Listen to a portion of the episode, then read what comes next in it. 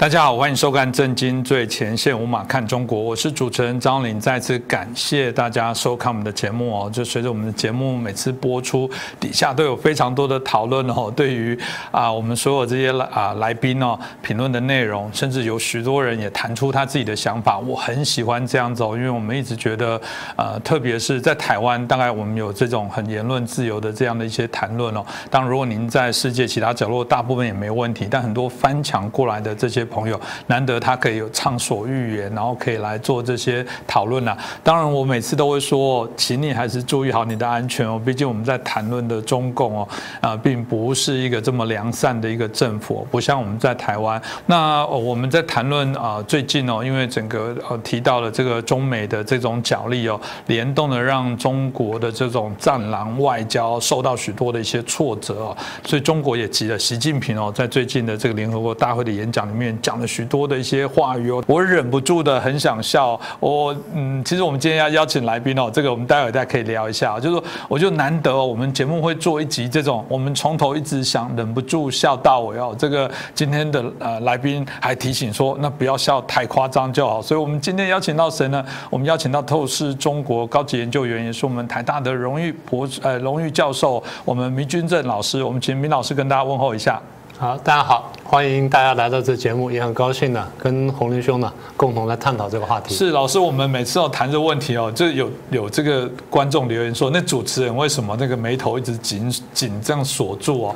这个谢谢啊，有来宾回答说啊，谈论这种问题，难道你要他笑着谈吗？每次谈到这种啊被压榨、被欺压，那么让人觉得是。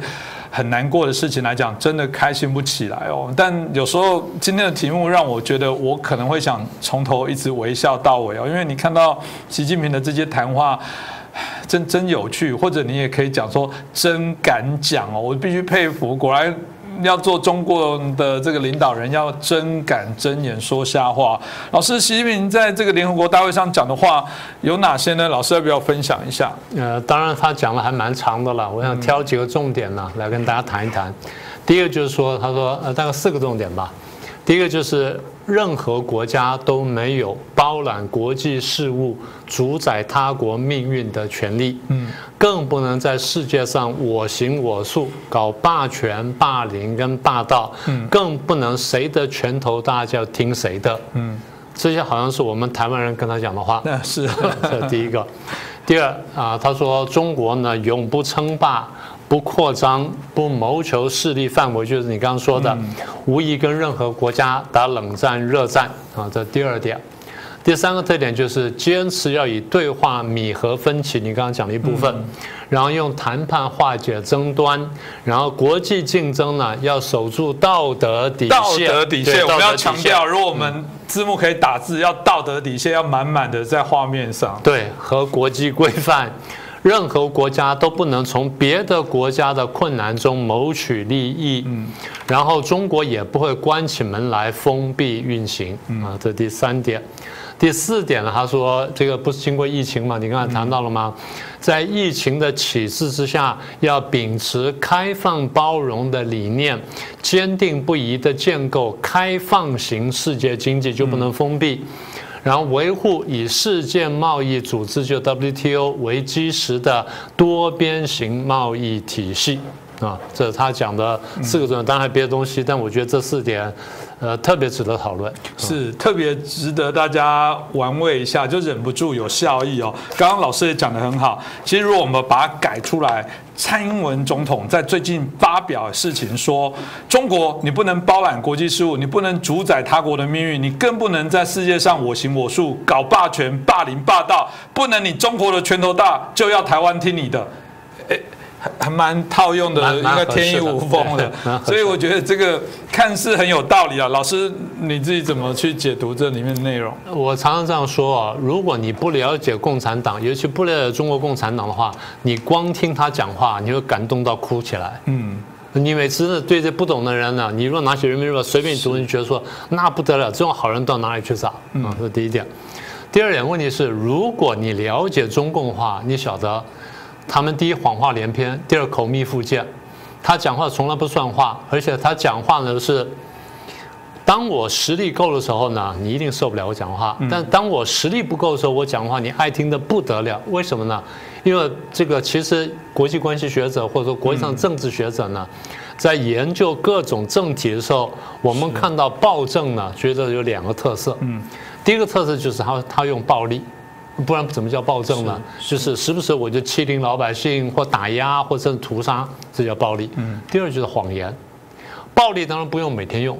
我只要每隔一段时间用一下暴力，然后提醒你会使用暴力，那你又害怕。但是平常呢，我怎么让你服服帖帖呢？除了害怕暴力之外，我不断的骗你，不断讲谎话，你听多之后，你会自我麻痹。嗯，这叫什么呢？叫斯德哥尔摩症候群。嗯啊，所以谎言加暴力呢，这个东西是对任何暴政来说基本都适用。那么中共尤其如此。习近平在这些话前面还特别强调，他说他要尊重、要重申联合国的宗旨。联合国宗旨是什么呢？嗯，促进跟保护人民的四大自由嘛，什么人身安全啦、财产的自由啦、言论自由啦、工作的自由啦，跟宗教信仰的自由。可是，如果你光是看中共的文字的话，我再说一遍，你会十分十分的感动。嗯。可如果说你对今天中国老百姓的生活跟处境有一点点了解的话，你晓得他完全的撒谎。别的我不要说，我们就拿最近我们讲过的嘛，蒙古的情况，新疆维吾尔的情况，西藏藏传佛教的情况啊，这个大家都有了解。如果感受不深的话，看看过去一年来香港的情况，最直接的，这是最直接、最明显的。每天的电视上面就给你演给你看，说当中共的暴政来到香港的时候，香港老百姓是过什么样的日子，讲得很清楚了。你跟他前面讲的话对得起来吗？完全对不起来呀。是啊，香港的问题，每次谈到这个，真的我们也有很多的观众朋友是香港来的的听众哦，啊，他们啊对这部分也很关注。每次我看到香港当时哦，这个往死里打，这样老师也谈到，这只有城管，然后感觉才会这样打，在一个民主国家里面，比方了你。你今天如果这个对警察有什么样的东西或违法，我逮捕你，逮捕的动作基本上就停止了，绝对没有后面再补两脚啦。这怎么会有那种逮捕到你压制你了，忍不住还踩两脚？这哪个国家会有把人民压制他不能反抗的过程？哪怕他犯了真的什么罪，你也不能动私刑做这些内容而且是香港哦，是而且是香港。为什么我们这样讲呢？香港是一个法治的社会嘛，对不对？香港过去是用英国普通法管制的。也就是说，即便是警察在执法，他执法的分级是有法律规范的。是，你你犯了什么样的法，然后你怎么样反抗我，我能对你动动武力动到什么地步？那法律是可以规范的。那为什么你说有些国家这个那个警察会被追诉这么严重？因为他违反了警对于约束警察行为的法律嘛。所以你刚刚讲说逮捕了。你看到香港很多人在示威员被逮捕时喊什么？他我投降了，我投降了，还是一样照打。他他意思就是说我没有反抗，我已经不反抗，我已经投降了。就香港警察继续打，跟你刚刚讲踢，还有我们看到什么？用棍棒连续打击身体的这些关键关键部位，那表示说他已经超过法律分级了。可是请问各位，各位看到有一个香港警察现在被法律追诉吗？没有，没有。对，在在美国，你说现在闹那么大，在很多国家，这警察滥权都被闹得很大。台湾也是如此啊。香港在过去，警察是不敢乱滥权的。为什么？因为香港的法律也约约束警察。今天的香港警察为什么敢这样做呢？因为今天的香港法律不再约束香港警察了。嗯，就这么简单。这是很很恐怖的事啊。所以谈到这个问题，我们都觉得会会非常愤怒哦。那当然，习近平说了，都做任何国家都没有包揽国际事务。主宰他国命运的权利，更不能在世界上我行我素，搞霸权、搞霸凌。所以他说了，不能谁的拳头大就听谁的。老师，这个他他看起来在批判美国啦，可以理解。但这到底怎么解读？他们敢说出这样的话呢？很标准国际统战语言嘛。嗯。那为什么这样讲呢？当然，明显第一次批评美国。那为什么批评美国这一点不批评美国别的东西呢？简单说就是我要孤立美国。嗯，那中共有个习惯就是，或者说共产党有个习惯就是，我跟你对抗的时候呢，我要想办法以少胜多。啊，大家看一下我这边比方哈。嗯。共产党毛泽东讲过，说我有三个指头，我最后可以把你五个指头吃掉。你有五个指头没关系，我只有三个指头，怎么办呢？我切割你。嗯。我切割你，我三个指头团结起来，但是我说你们里面有一批坏人啊，什么的等等，然后慢慢这四个指头觉得这家伙真的不是太好，嗯，然后慢慢他就孤立出来了，他用三个指头把一个指头吃掉了。那这边剩下四个指头，这边剩三个指头，然后我再继续切割，我这边继续团结，我又把你切成三比一，然后又把你一个指头吃掉，这下我们打平了。我再切再吃再切再吃，然后在吃的在吃的过程当中，我自己可能会慢慢长大，因为把你这个吃过来了，把你这吃过来了，最后变成我个指头五个指头对你三个指头，再把你三个指头再分割一下，我五个指头团结，再吃掉一个，你剩两个指头了。所以这叫国际统战语言。那么美国现在势力比较强大，对中国来说，你是五个指头，我只有三个指头，所以怎么办呢？我要切割你。第一，我从外部切割你，这就刚刚讲了，说啊，不搞霸凌，不搞霸道什么等等，这样讲就给人感觉说，哎，美国在搞霸凌、霸道，在搞搞霸权呢。嗯。所以我们要跟他保持距离。刚刚大家看，现在德国这个国家有些问题，不需要跟美国保持距离吗？他说有的事情，我觉得美国不对啊，然后我就就要跟他保持距离吗？就是慢慢被切割了，这第一层。第二层，我在国内切割你。啊，在国内你看，你有黑白问题啦，有种族问题啦，有阶级问题了，社会不公问题什么等等，你有人权问题，我就不断切割，是，所以就导致说，哎，有些人呢就不能跟美国政府站在一条一条线上。好，所以这样一方面呢，在国际上切割你，二方面在国内切割你，你的势力就慢慢削弱了。那这我的势力不一定增长，是，但至少我的势力是在我严密控制之下。好，这这第二层，第三层就要在国际上面不断谴责美国的多边主义的结果就是。嗯，谴责美国的单边主义，然后呼吁这多边主义，结果就是让美国会越来越孤立，欧洲国家慢慢不敢跟美国站在一起。然后呢，有些拉丁美洲国家不敢跟美国站在一起，非洲国家不敢美国站在一起，亚洲国家呢，看见中共力量越来越大的时候呢，西瓜靠大边了，因为地缘关系呢，也可能会亲近中共而去去脱离美国。所以慢慢就达成了他想要达的目标。嗯，当然他晓得这不是个短期的过程，所以他不断的在讲这话。事实上，从他进到联合国之后，从一九七一年他进联合国之后，就不断这样讲。只不过他每一次用的语言不太一样，但是打击的方向是一样的。是我再说一次。他打击的方向基本上就是孤立美国，孤立美国的语言呢，就是说美国搞单边主义，搞拳头大胳膊粗，搞欺凌别人，搞霸权，所以我们要反霸，我们要干什么干什么干什么。这样无形中呢，美国也使用它语言之后呢，美国自己就削弱了自己。所以美国现在慢慢想通了，至少川普想通了，在国际上面，在联合国呢就开始强力反击。那最后一句话就是，好，那如果。真的，中共有一天赢了，打败了美国，国际秩序呢不是由美国来安排，由中共来安排，他觉得国际会比今天更好吗？嗯，这个我想这个答案大家应该都有。我们只举一个例子，你刚刚不是讲香港吗？是对，香港过去生活大家觉得可以，对不对？香港今天生活如何？大家去看一看啊。或者你们不要去看，你光看看从去年六月中旬到去年那个武汉肺炎爆发之前，香港街头你刚刚讲的无数的画面，你就晓得香港人现在过是什么样的日子。香港人今天过的日子，基本上就是大陆当年老百姓在刚刚要沦陷到就共产主义之下的时候他过的日子。今天你看中国大陆呢，噤若寒蝉。中共希望说将来香港也噤若寒蝉。中共希望说，将来全世界都被他统治，那全世界都变成今天的香港跟今天的这个中国大陆。那么大家觉得说，香港的影片有问题？很简单，调查嘛，调查嘛。香港的影片很多拍到那警察的呀。你说警察没有动手，那调查嘛。是过去的规矩不就调查吗？就组织中立委员会去调查，要不然你不相信的话，组织国际的委调查委员会去调查嘛。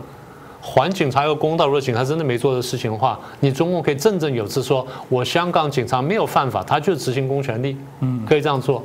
所以回到刚刚你的问题，呃，一方面是在批评美国，二方面他的确是一个国际统战语言，不断的切割对手，不断切割对手，希望有一天我能把你打败。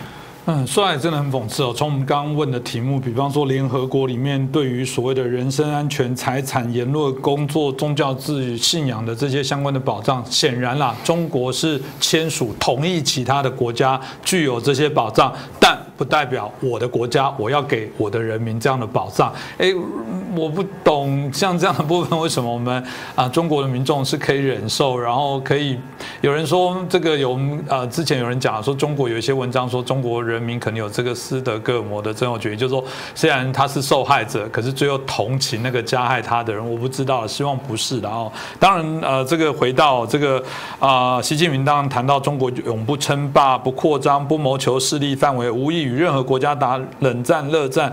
这当然看起来是向美国示弱，不过也有一点点软中带硬啊。老师，这个部分你又怎么看呢？呃，这我讲，我说大家要听懂共产党的语言啊。共产党讲的话呢，表面上看起来是示弱，是是示弱。你看，不称霸、不扩张、不谋求势力范围。嗯，他前面做的事情就是想要以夷谋霸嘛，想要达到美国。他讲的话已经讲了四五十年了，要达啊，对不起，讲了七十年要达到美国。那进了联合国之后，也或明或暗这样讲啊。当苏联威胁大的时候，他要对抗苏联叫反霸。但事实上最后呢，为什么美国是我最后的敌人嘛？那今天为什么在面对最强敌人的时候，他说我要不称霸、不扩张、不不谋求势力范围呢？我刚刚讲说要听懂共产党的语言。共产党语言里面有一段话非常重要，列宁当时讲过，我们呢在对敌斗争的时候呢，要掌握进攻与退却的艺术。嗯，什么叫掌握进攻与退却的艺术呢？当情势对我有利的时候，我要大踏步进攻；嗯，当情势对我不利的时候，要大踏步后退。是，大踏步进攻，大家可以明白什么叫大踏步后退呢？退要退得够。嗯，什么叫退得够呢？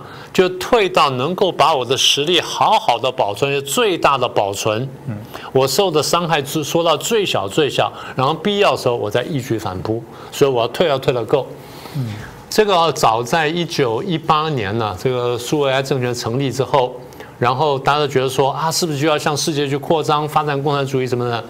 列宁当时做了两个部署，一个部署他的确是伸手进这个欧洲、进西欧，鼓动一些国家的革命，但同时呢，他也做做出一些和平姿态，然后派出使节了到各国去呢，派大使到各国去，然后跟各国呢建立友好关系。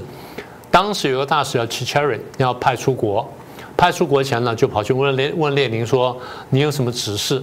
列宁讲了一大堆，但是最后总结一句话说：“不要说大话。”哎，什么叫不要说大话呢？那齐切人就问他，列宁说：“对我们的这个最终的纲领，最高纲领啊，就是我们要这个消灭敌人，要消灭资本主义，然后把共产主义扩散到全球。”嗯，那什么叫不要说大话呢？当你实力够的时候，你就去做。你实力不够的时候，你不要这么乱讲。乱讲之后呢，引起人的警惕。所以你 Chicherin 呢，到了欧洲去呢，不要随便去讲世界革命的这话。嗯，这个东西讲了，我们力量够，我们自然来做。力量不够，你这样讲呢，引起人家警惕。所以它原文叫做 avoid big talks 啊，避免说大话。这个呢就叫做退却，也就是列宁非常清楚，当我们实力不够的时候呢，我们绝对不会进攻，我们去退却。退却啊，要退到非常够。好，那现在就来了。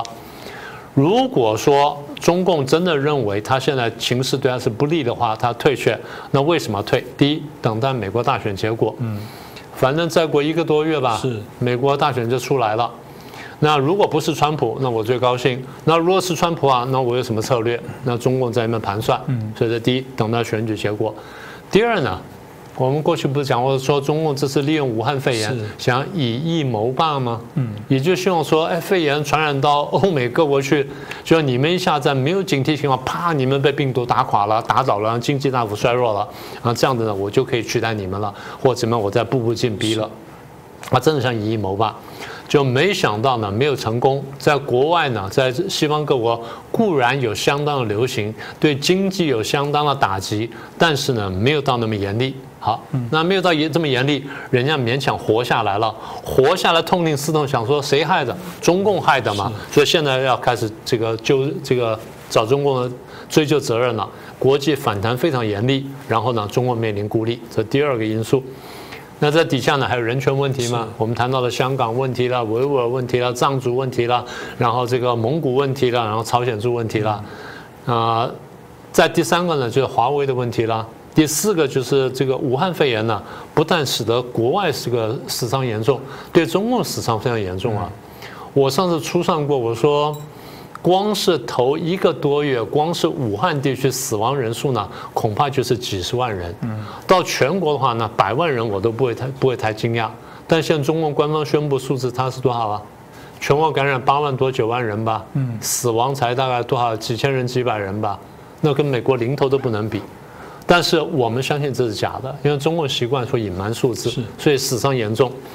那我觉得最大问题就是因为这些原原因呢，它经济下滑。经济下滑，失业率高呢，社会开始不稳定，所以内部情势慢慢不稳的这个越来越严重的时候呢，国际上呢它必须软一点，我们是这样看的。是，所以这个大家也可以看到，为什么他对联合国有这样的一些说法啊，真的应该要看透看清哦，这背后的可能哦。当里面他又提到了，希望这个以呃对话来弥合分歧，以谈判来化解争端哦，嗯。每次谈到这个，我又想笑了。不知道他现在对台海的威胁，那些战机算不算是？老师又怎么看？呃，我觉得里面最关心的话是什么呢？不能从别国的灾难当中或别的困难当中去谋取利益。嗯。以义谋霸，原来就是想从别人的困难当中去谋取利益，而且希望谋取很大的利益，谋取全球霸权的利益。只不过没有成功，然后被人家看破手脚。这第一个。第二，美国讲得很清楚。这段时间了，当武汉肺炎爆发，你在一月十号左右，甚至更早，你知道会人传人，但你没有讲。你到了一月下旬之后，你才说人可能有人传人，这样一拖呢，拖了三个礼拜，二十天左右。这时候你告诉我们的话，我们会及早防范。你没有讲，你是故意隐瞒消息。是。你不但故意隐瞒消息，还利用这段时间我们不知道的时候，你在全球抢买了二十一亿片口罩，还抢了其他医疗物资。等到我们发现会人传人的时候，我们手上是没有物资可以应可以应付的。这个叫不叫叫做从别的国家的困难当中谋取利益？嗯，好，再来“一带一路”，“一带一路”是国际上非常有名的中共的债务外交的做法嘛？就是，呃，我借钱给你去建新建港口、新建铁路、新建水坝、新建什么大工程，那我明明知道你是不太这个财力是不太够的，我算完了，然后我要让你去做，我还给你很优渥的贷款，贷款你要做了之后，你你贪污那更好，因为贪污的话你就没有足够钱去去进行工程，等到你工程进行不了了，然后债务还不出来的时候，我来逼债了，逼债的时候我就收港口，现在不就收了吗？所以现在说什么叫做不从别国的困难当中谋取利益，这就是中中共在国际上被诟病的很严重的问题，用债务外交去他国谋取利益嘛？是，这其实“一带一路”的国家有许多都是过去跟中国、跟中共较为友好的国家，结果被最被出卖的，就是过去对对他来讲啊，是最相挺的伙伴了。我觉得情何以堪哦！这回过头，老师他连那个过去跟他的盟友，像我是至少所知道，我曾。也有机会到斯里兰卡去，的确就是他们那个港口，这个那个就是跟他们原来相信他们过往在两国的历史上都有这种特别渊源，最后连自己的那么亲密的地方我没去看过呢。嗯，这所以不可思议哦。当然最后了，这个习近平表示，这个疫情哦，这个啊，在这个启示下，他觉得啊，要秉持开放包容的理念哦，要坚定不移的这个建构开放型的世界经济，要维护世界贸易组织为基石的多边贸易的体制。嗯，老师要怎么看待？呃，长话短说，他希望呢 WTO 能够维持下去，嗯，因为他在 WTO 里面获得了极大的好处嘛，对，我们都知道。美国帮他算过，从二零零一到零二年，他参加 WTO 这十八九年来，他经济成长了九倍，嗯，不是坏事，只要你是公平竞争，那没有问题。第一呢，你把自己呢一直摆在发展中国家的那个栏目里面，所以你的各种条件比别人要优惠。你现在变成世界第二大经济体了，还说我是发展中国家，你这怎么去解释？这第一个。第二，你参加世贸组织，当时做过许多承诺，至少我没有记错，大概十到十一项承诺，没有一件落实的，没有一件落实啊！我不是说没有几件落，没有一件落实啊！不管是开放市场啊，或者说这个呃减少对国企的补贴了，或人民币升值什么等等，没有没有让这个做到的。那么再来呢，就是其实现在呢，它的经济碰到很大问题，不是不是一直在讲吗？呃，过去我们还谈过一件事情啊，大陆的经济之这么二十年来之发展那么快呢，很大程度得益于对外贸易。嗯，大家可能还不知道，中国大陆对外贸易的依赖度非常高，远远高于其他的这些强大国家。中国大陆外贸依赖最高时候呢，大概到达百分之超过六十，也就它 GDP 百分之六十来自于这个外贸。现在下降到差不多百分之三十一左右，仍然非常高。日本对外贸依赖也不过是百分之二十上下。嗯啊，台湾的依赖也过高了一点点。所以一旦你对外贸依赖这么高，那么就表示说国际的秩序能够基本维护，嗯，然后国际的贸易体系呢能够顺畅运行。而现在的国际贸易体系呢就是 WTO。嗯，中共我刚刚说在借到 WTO 里面得到了很大好处，它当然要维护 WTO。再加上它的经济呢，大幅度的依赖这个世界贸易，所以它也不希望世界贸易萎缩。当然，武汉肺炎传出去，原因为希望削弱其他国家，没想到削弱世界贸易，回过头来削弱到自己。更加上原来的贸易战也好了，武汉肺炎也好了，水灾什么等等，多重打击之下呢，它经济现在变得非常惨。所以他现在想要重新站稳脚跟的话，他当然希望呼吁说开放经济、开放世贸组织，然后大家好好开始做生意，这样我才能重新站起来。他是这个意思。嗯，好吧，这个今天这一集很特别哦，基本上我们就锁定在习近平在联合国所发表的这些谈论的部分哦。但忍不住，我还是嘴角要笑起来。这根本就是一个习近平的笑话大全，可以编入在其中哦。你来对应他在过往国际上整个中国政权所做的事情，跟他所现在讲的部分完全背道而驰。而且最标准的就是我自己做可以，别人做不行，这不就是这样子吗？你今天所谈到的这种希望，这个展现出好像你是作为一个发展中的这个大国，你必须要泱泱大度。这跟我们过去在谈到的在中华历史。上的这种，我们对于啊一个领袖，对于一个国家，对于一个大国应该要有的气度，对于其他的啊旁边的邦交国家应该要的一些照顾，完全我觉得是没有，你只有野心，只有想并吞，所以。